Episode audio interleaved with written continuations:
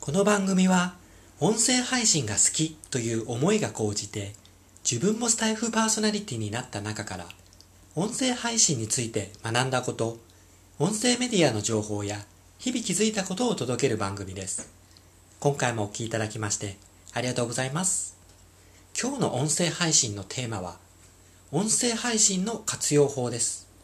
自分のやりたいことや目標を言い続けることこれが音声配信をする上で結構有効な活用だと思います。最後までお聞きください。さて、この自分のやりたいことや目標を言い続けること、で、ずっと言い続けるっていうことが結構大切だと感じてます。ずっと音声配信を通じて言い続けることで自分の中でまず意識が変わってきます。これがやりたい、これを目指してる、まあ自分の目標ですね。自分の声を、まあ、自分で聞くことで目標に近づこうと行動をしていきます。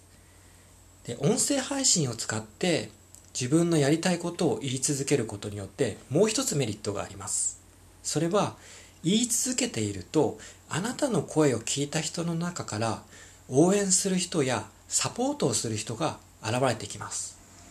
そういった応援をしてくれる存在というのが現れてくれると目標にまた大きく近づくことができます。見てる人は見てるっていうフレーズって聞いたことありませんでしょうか？努力している姿それがたとえ目立たなかったとしてもその頑張ってる姿を気づいてる人は気づいてますし見てる人は見てるんですね。それと同じようにあなたが発信されてる内容音声配信を通じて発信されてる内容を聞いてる人は聞いてます。ですので、ぜひですね、この音声配信のプラットフォームをうまく使って、自分のやりたいことや目標ですね、ずっと言い続けるっていうのをやってみてはいかがでしょうか。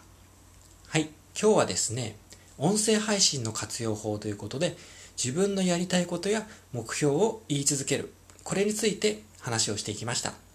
最後までお聴きいただきましてありがとうございます。それでは素敵な一日をお過ごしください。バイバイ。